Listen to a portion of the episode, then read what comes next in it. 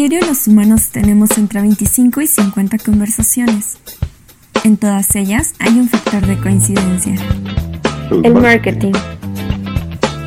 Y es que no lo habías notado, pero despertamos y observamos marcas, desayunamos con marcas, vamos al baño con marcas, e incluso el marketing está en la política que a diario vemos en las noticias. Sí, la política. Es por eso que creamos este espacio, para delimitar y observar cuando hablamos de marketing, cómo en la más simple conversación este tema está presente. Huevos revueltos, una charla de amigos con temas distintos e invitados revueltos. Sí, bueno, ¿quién tiene hambre? ¿Qué onda revueltos? ¿Cómo están? Bienvenidos a un nuevo capítulo de Huevos Revueltos. Esta vez nos acompaña Charlie Pulido. Hola Charlie, ¿cómo estás? Hola, bien, bien, bien. Buenas noches. Buenas noches. ¿Cómo está Charlie? Bien, bien, pues todavía estamos vivos y coleando, al parecer. Al parecer aquí encerrados, pero puede ser mentira. Charlie, nos, pero aquí estamos. ¿Nos platicas un poquito a qué te dedicas? Pues desde hace 15 años me dedico al entretenimiento. Bueno, en general he hecho muchos negocios, pero el, más importante que ha sido en mi vida y con el que más me he desarrollado es el tema de, de la música y el entretenimiento. Eh, fundé hace los mismos años, hace 15 años, este, Mind Producciones. Y bueno, pues es una empresa que ha hecho conciertos, festivales y todo lo que tenga que ver con producción, logística, eh, booking de artistas y bueno, pues todo lo que tenga que ver con el rubro del entretenimiento en general.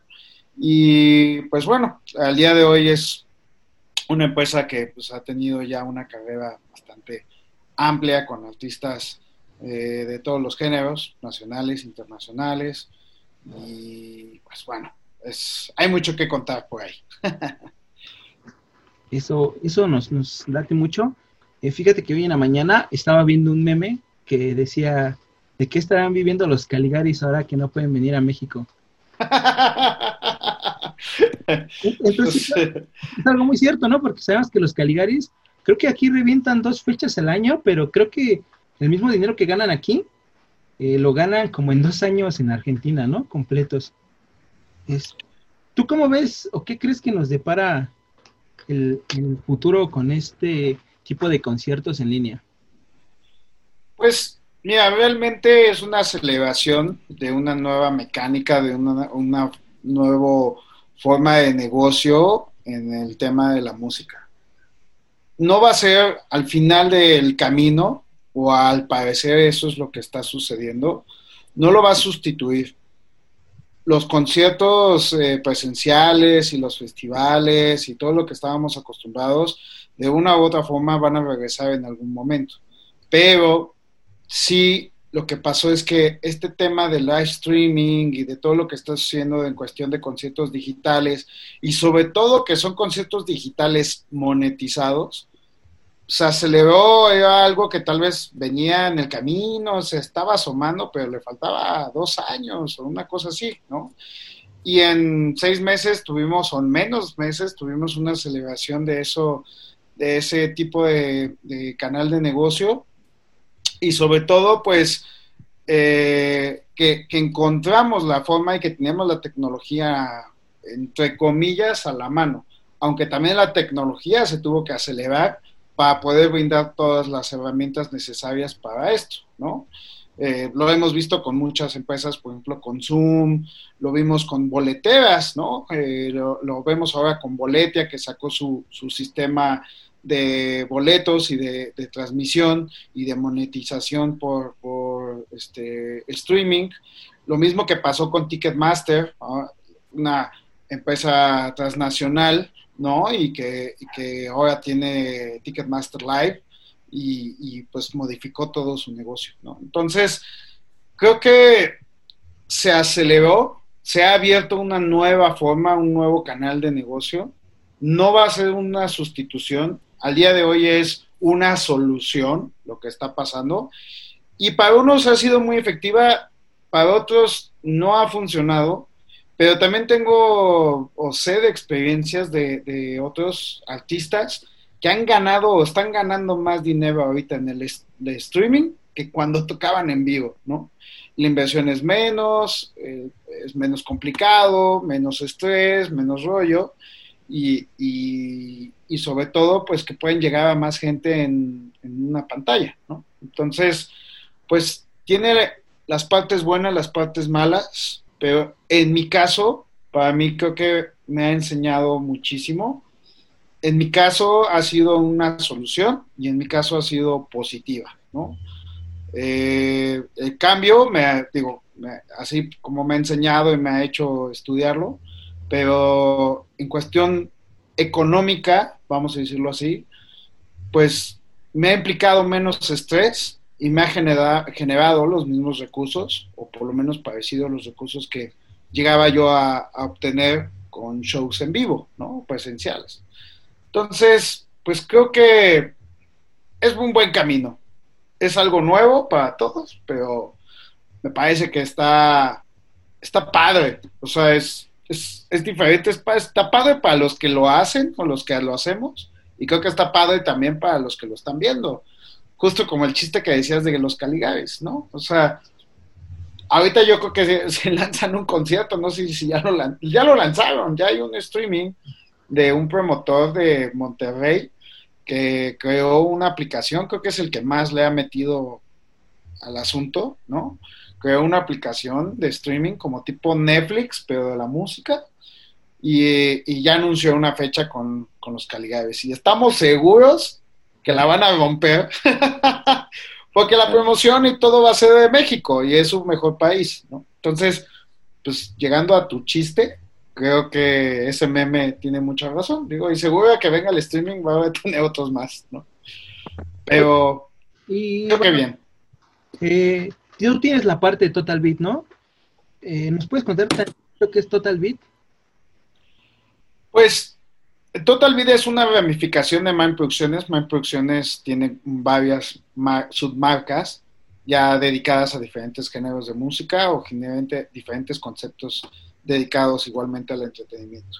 Ahora, Total Vida es un, es una, un sector dedicado a la música electrónica en todos sus géneros.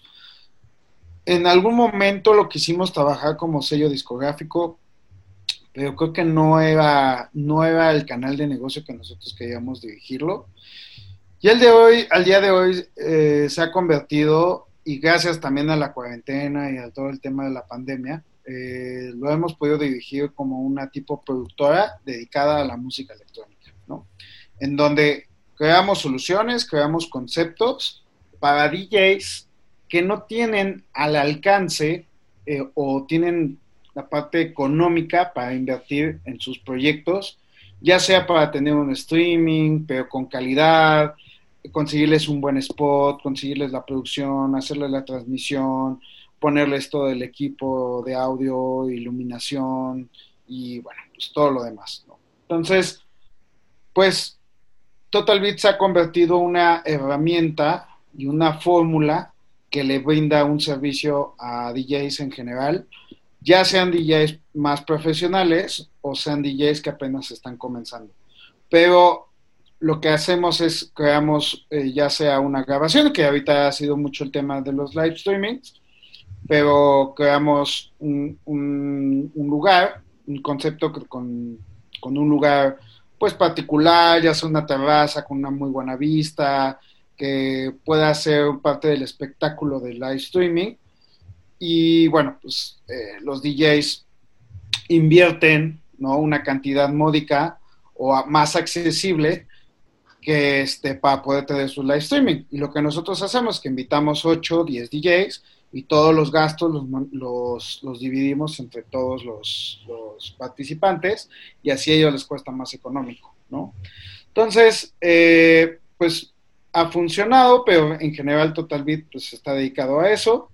Eh, hemos ya empezado a hacer como un poco eventos, fiesta, entre comillas, este, con sana distancia, pero bueno, algo que está pasando ahorita, al día de hoy, es algo muy, pues creo que socialmente es muy complicado, porque de verdad la gente está, está muy dividida, ¿no? Hay dos caminos. Está el que se está super cuidando, el que no quiere pues este, salir ni tener contacto con la gente y se pone gel antibacterial cada dos minutos y no se quita el cubrebocas y demás, ¿no? Y está bien, pero también hay del otro lado el que llega a un evento, llega a un restaurante, llega a un bar, llega a cualquier lado y literal parece que en, la entrada del letrero que dice póngase el cubrebocas en vez de decir eso dice por favor retíréselo y déjelo aquí, ¿no?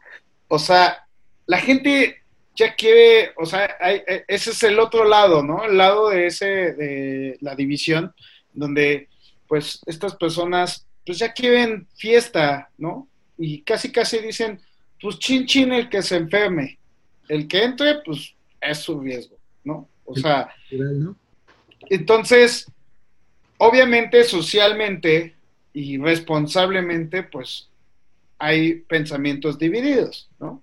Y es y es aceptable, ¿no? no, podemos, este, eh, pues de alguna forma imponerle ninguno de los dos lados, porque también, pues a veces las personas así lo quieren, ¿no? O sea, es, lo demandan. Oye, yo quiero salir de fiesta. Oye, pero no se puede, pues esto y esto y esto. Me vale. yo quiero fiesta, ¿no? O sea, ya, ya hay una exigencia, ¿no? Y eso que está sucediendo, que al día de hoy, pues, pues sí, estamos en cuarentena, estamos con todo el rollo, pero ahora no nada más es la evolución de los streamings, sino es la creatividad del mexicano en crear fiestas clandestinas. Eh, o sea, ahora hay por todos lados y de una forma tan creativa para evadir la justicia como no tienen idea, ¿no? O sea, ya están haciendo, ya están consiguiendo lugares pues, lo más escondidos posibles. Me tocó ir a una fiesta, les voy a contar esa, anécdota, a una fiesta en donde literal llegabas, o sea, el acceso a la puerta con tu, tu primer eh, vista, era una fiesta de niños, con payaso y globos, ¿no?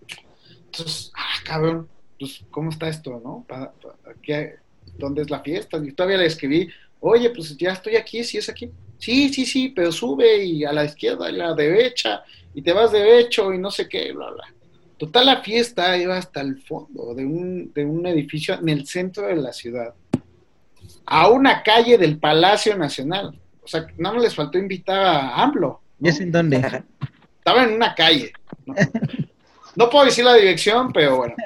Ah, ahí en la calle de, este, en las calles de allá atrás del Palacio Nacional. ¿Fue la misma donde fuimos a, donde se escuchaba el sonido hasta la otra cuadra? Mm, ¿Sí te acuerdas? Hubo un, Total Beer que eh, llegamos y de repente había una super fiesta que el sonido estábamos al lado, creo que de la. Ah, no, no, no, no, no, no, no, este es atrás del Palacio Nacional, atrás, literal. Ahí estábamos en la calle de Bolívar y 5 de mayo. No, atrás, atrás, atrás, en las calles Jesús María y todo lo que está allá atrás.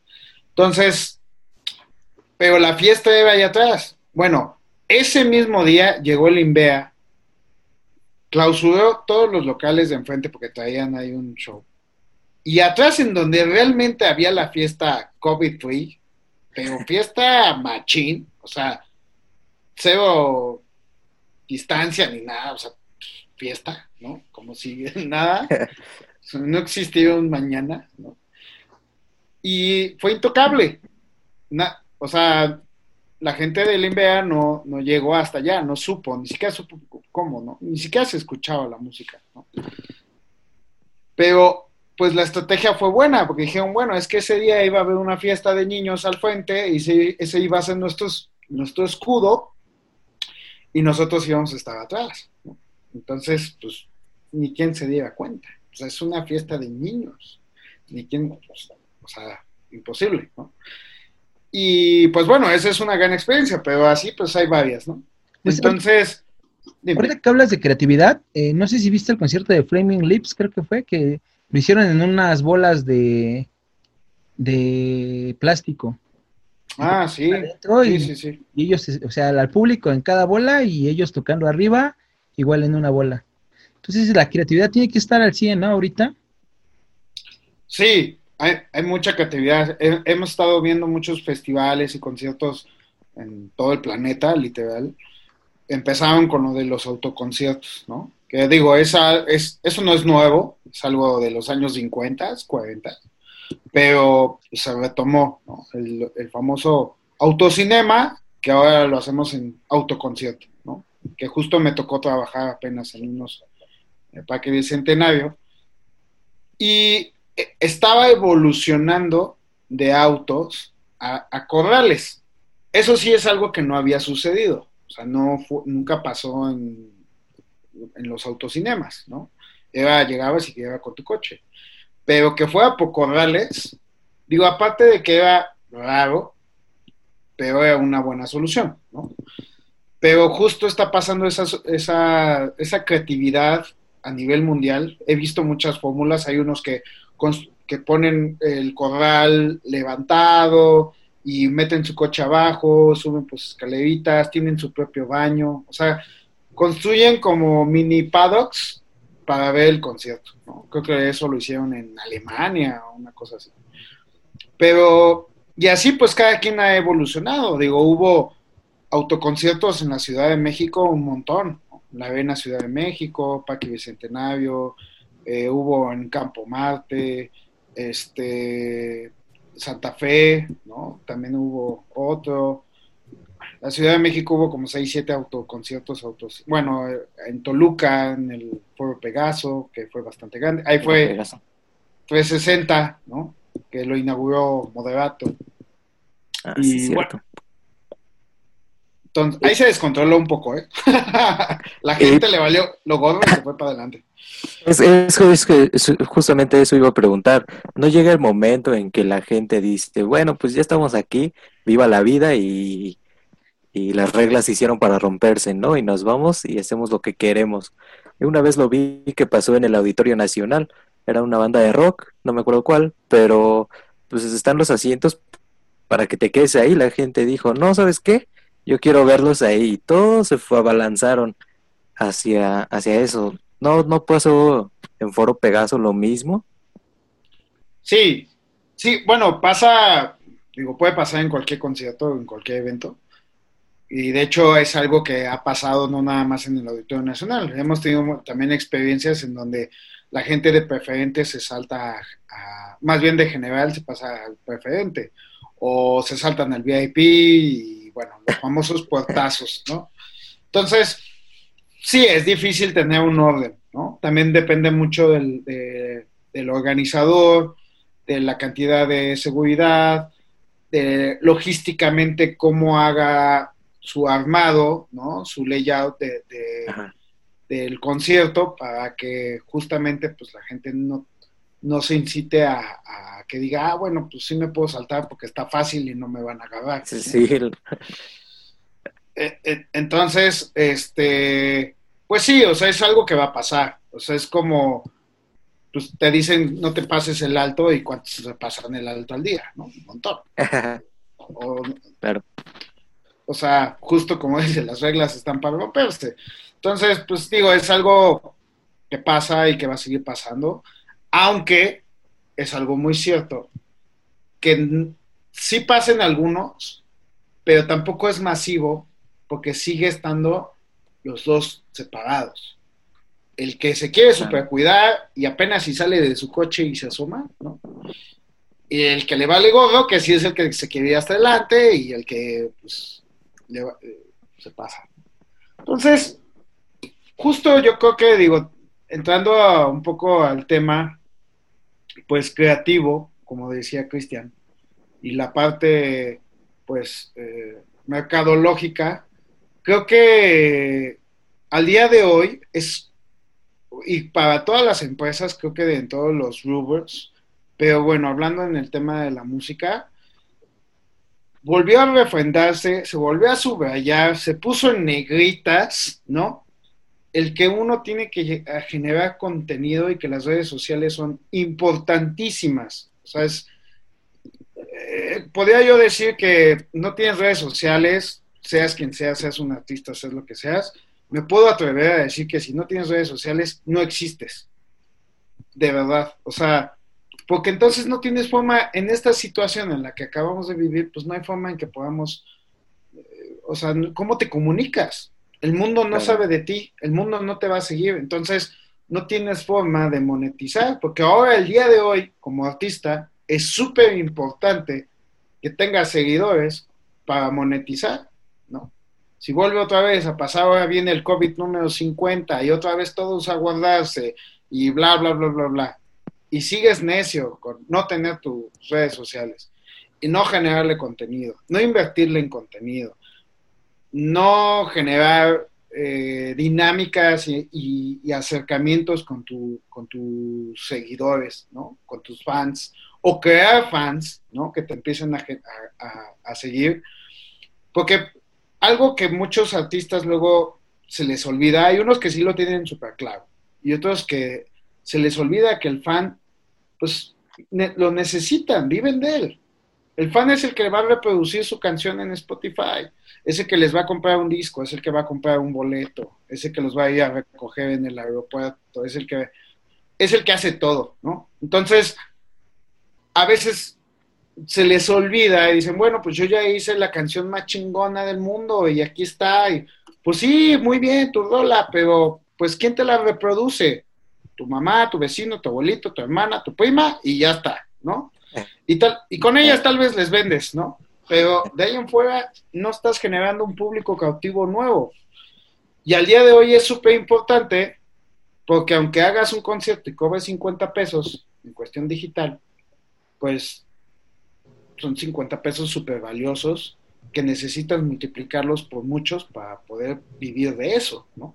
Entonces, y no nada más hacer lo mismo. Ah, bueno, pues todos los días voy a hacer lo mismo, voy a ponerme a sentarme a tocar con mi guitarrita. No, ah, justo estaba hablando apenas con un grupo de rock, una banda, y este, y decía, la, y le contaba con la banda, de una banda de metal, me dicen, ¿cómo hago para generar? Porque los seguidores, y no veo que, que se muevan ni nada. O sea, está muy bien tu banda y todo, pero ya tienes TikTok y dicen, ah, ¿cómo voy a tener TikTok? O sea, soy una banda de metal.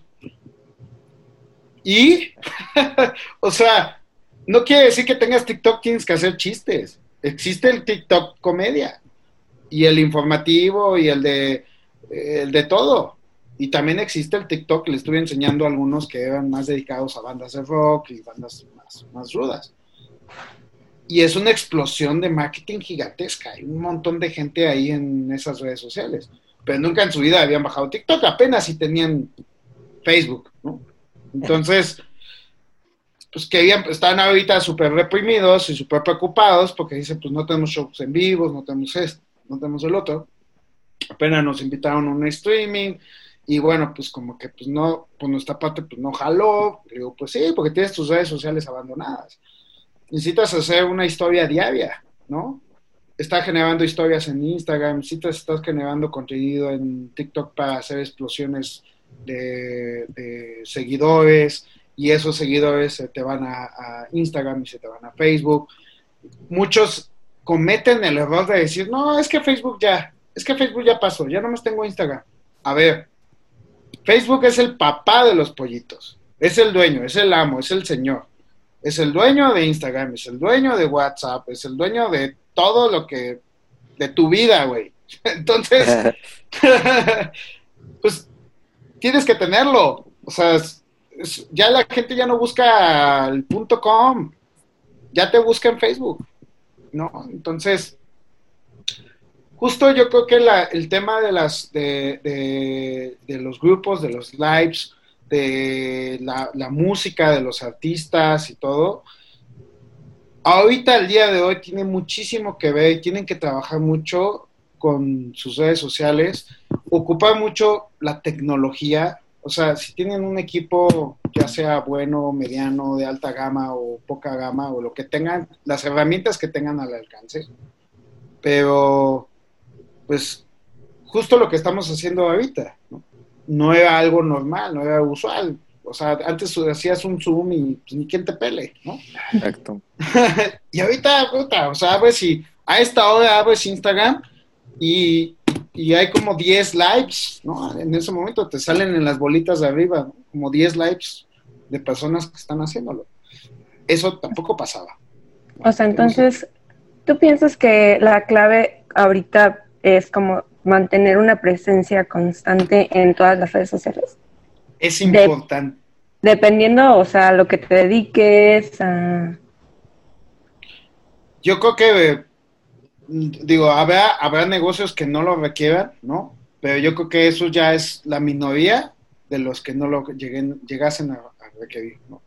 Pero la gran mayoría necesitan estar en las redes sociales al día a día y todo el tiempo, porque justo ahorita, al día de hoy, también pasa y gracias a la cuarentena, gracias a todo y al tiempo que ahora eh, estamos en el celular y estamos en las redes sociales, la explosión de seguidores aumenta. Antes era mucho más difícil conseguir seguidores. Hoy es súper fácil porque el, el tiempo que los usuarios están ahorita en las redes sociales aumentó porque la mayoría de las personas tienen más tiempo para estar en ellas o están más en las redes sociales porque también están creando contenido y necesitan de una u otra forma también llenarse de ideas para poder generar sus redes sociales, porque de repente dicen, bueno, ¿y qué pongo? ¿O qué hago? ¿O cómo le hago? Pues le empiezan a picar. Y eso ya está generando tiempo en redes sociales. Y eso que está generando que le llegue tu contenido, que le llegue tu publicidad, que le llegue pues, todo lo que está mandando todos los que están alrededor de esa persona. Entonces, de una u otra forma, es, es un 360. Seguidores para ti, para él, para el de junto y para el de acá, para el del otro lado.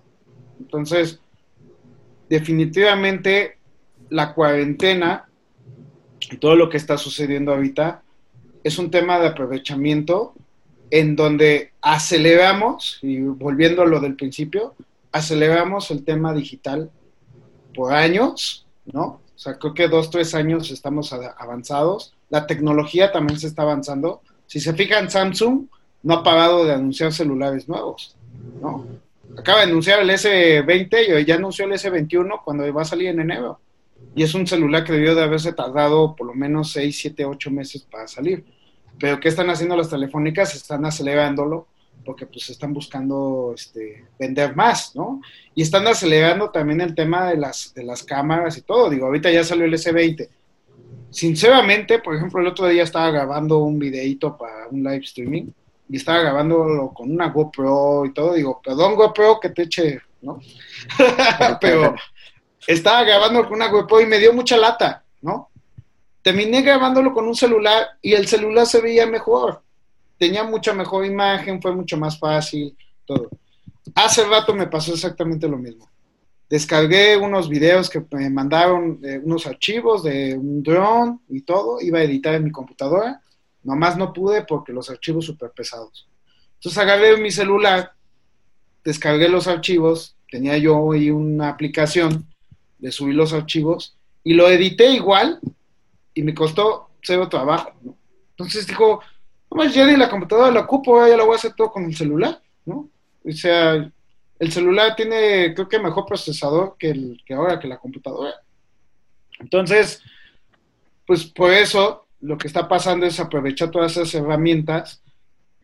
Yo al día de hoy, hasta, hasta por ejemplo, un muy mal consejo que les voy a decir, tal vez, pero al principio cuando estábamos con los streaming decían, no, es que cómo vas a grabarlo con el celular, ¿no? Y al día de hoy digo, güey, o sea, el celular, hay celulares que cuestan, o sea, no sé, un Samsung, hay celulares Samsung de alta gama que cuestan 30 mil pesos, ¿no? El nuevo iPhone. El iPhone 12. Cuesta 43 mil pesos. cuesta más, más, más caro, lo mismo que una Mac Pro, ¿no? Entonces, pues ahí te das cuenta cómo, es, es un gran ejemplo, ¿eh? Cómo la tecnología está haciendo, está brindando a la, está dando a la demanda está dándole todo lo que las herramientas que necesitan, Buenos equipos, buenos celulares, obviamente ellos lo hacen por vender, Entonces, este... Pero finalmente sí nos están obligando, bueno, como a actualizarnos en el tema de tecnología. Por ejemplo, no sé, las amas de casa o las mamás solteras que estaban trabajando en la oficina y entonces les dicen, no, pues es que te doy una laptop, pero te vas a trabajar a tu casa, ¿no? Entonces, obviamente es diferente trabajar a una computadora eh, de escritorio a una laptop y es como que ya se tienen que aprender o a manejarla, a, a tener sus archivos en sus teléfonos. Sí, pues, definitivamente sí nos están obligando a actualizarnos en el tema de tecnología. Sí, claro. O sea, las empresas, justo las empresas están aprovechando lo más que se pueda, ¿no? Es un aprovechamiento de, oportunidad. Yo estoy yo aproveché la oportunidad en hacer el tema de los live streamings y generé un negocio que me está haciendo más rentable que tal vez lo que hacía antes de, la pandemia, ¿no? Creo que también la cuarentena y todo lo que sucedió, para los que pudieron y tuvieron la oportunidad, o para los que se vieron vivos, o para los que fueron creativos, fue un área de oportunidad gigantesca. Simplemente, pues cada quien tenía que adaptarse, ¿no? Y tenía que arriesgarse y, ponerse a, trabajar, ¿no? En vez de, ay, no, pues ya me voy a encerrar y pues veo Netflix todos los días, ¿no? No, o sea, realmente, digo, era un proceso de hacerlo y error, ¿no? Corrección, error, corrección, error, hasta que pudiera empezar a funcionar.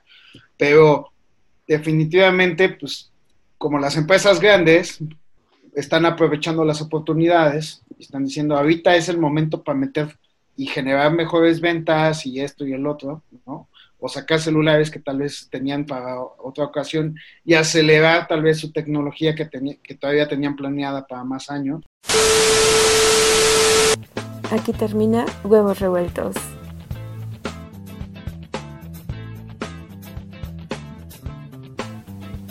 Pero no te preocupes, nos vemos la próxima semana.